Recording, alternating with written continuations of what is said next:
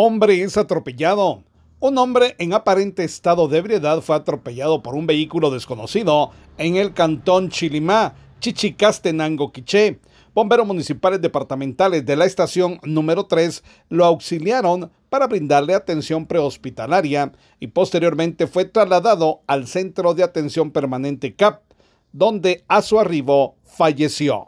Desde Emisoras Unidas Quiché en el 90.3 reportó Carlos Recinos, primera en noticias, primera en deportes.